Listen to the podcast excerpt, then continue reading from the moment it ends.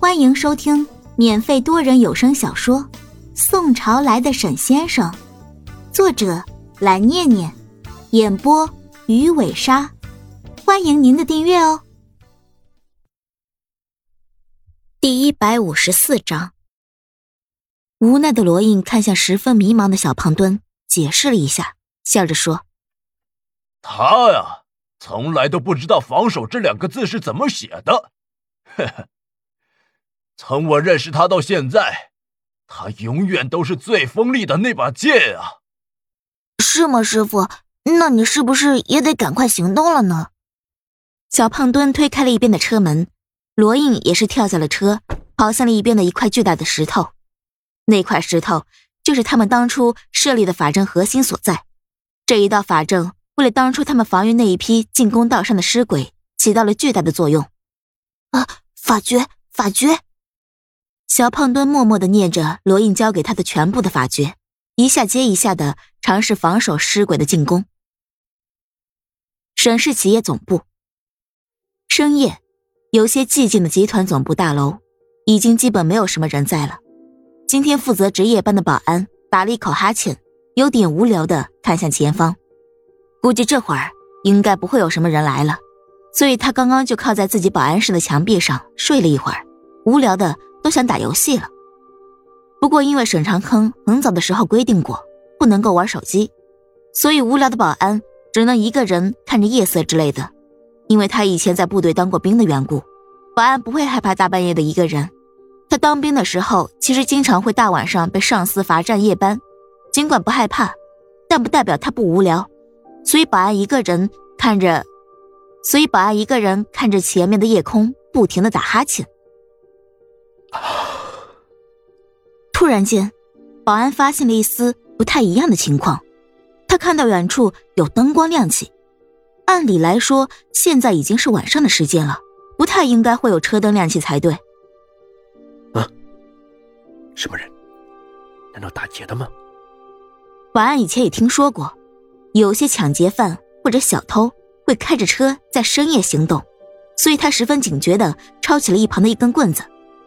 他今天在这个岗位上，就要保证沈氏企业的安全不会受到任何的威胁才可以。要是失信的话，就没有这份工作可以养家糊口了。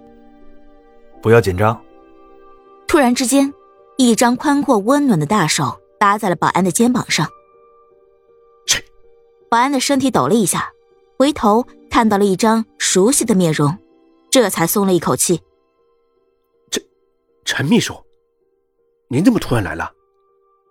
身为董事长秘书室的首席秘书，兼任沈长康身边的第一把手，他们当然会认识陈宇峰了。这位英俊温和的年轻人微笑的看着他，说道：“不要紧张，来的人我认识，现在我正在等他。”啊，我知道了，陈秘书。陈秘书一直以来都是一个对他们特别好的人，所以保安也不会介意他大晚上的带着他的朋友到集团总部来。不过，按照公司规定来说的话，保安需要他的朋友在这里登记一下信息才可以。陈秘书，按照规定，您跟您的朋友要先在这里进行登记。这是沈董事长签署的一份新的集团内部文件，我们做保安的得按照这份文件来执行才行。保安知道程宇峰是一个好人，所以他不希望让他为难。嗯，我明白。不过来的人，他就别签了。因为以他的脾气，也不可能想签。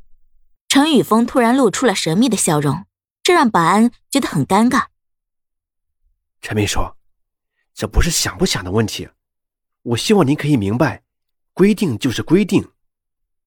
他一边说，一边的手还放在了一部电话上。如果陈宇峰不愿意让他签访客表的话，他就需要通知他的上司来处理这件事。你放心吧。我不会为难你的。带着灯光的车辆快速靠近，程宇峰看向保安，笑了笑说：“是沈公子，同时目前也兼任我们集团的常务董事，沈雪峰公子。”沈雪峰，啊，抱歉，陈秘书。保安一下子知道自己失态了，连连后退道：“我不该问这么多，是我的错。”董事长的公子，确实。如果出了什么问题的话，董事长自己就能够负责，完全不需要他一个保安来多问。陈宇峰眼神示意保安回到自己的保安亭内，看到车辆停下，披着大风衣的年轻人从车上走了下来，微笑着上前说道：“沈公子，没想到今晚你真的还是来了。我原本是不想过来的，不过考虑到这一次的事情确实需要你帮忙，我才会大晚上来打扰你的。”沈雪峰瞥了一眼一边十分恭敬的保安之后，两个人一起步入了还亮着微弱灯光的沈氏企业大楼的一楼。有什么事情需要我帮助是吗？陈宇峰看到沈雪峰的为难表情，笑了笑说：“你有什么事情需要我做的话，直接打个电话就可以了，完全不需要亲自跑一趟来和我见面。”他有点不理解，为什么沈雪峰这几天对于沈氏企业、对于沈长坑、对于朱德的事情。突然就更加关心了起来。以前的沈雪峰可是一直都很不关心这一些事情的。是的，沈雪峰点了点头，拍了拍陈宇峰的肩膀，说道：“两件事，第一件，我现在需要见姚志；第二件，我知道你和王记者关系不错，我希望你帮我充当一个中间人，帮我安排见一面。”行，我明白。梁晨生的人现在正在守护着姚志。你注意一点，只要不要强行殴打他的话，他不会阻拦什么的。你可是沈公子，他们要是敢做，他们也不敢当着我的面做呀。不过王记者的话，他十分纳闷的说道：“怎么，你和王记者很熟吗？谈不上很熟，我想让他帮我调查一件事而已。”沈雪峰确定他们现在两个人目前都已经在电梯里了，才开口说道。电梯门打开，什么事情？陈宇峰皱眉道：“即使是以他和王记者的私交来看的话，他也要问清楚沈雪峰希望调查的是什么，才能够找他帮忙。”本集播讲完毕，点个订阅不迷路哦。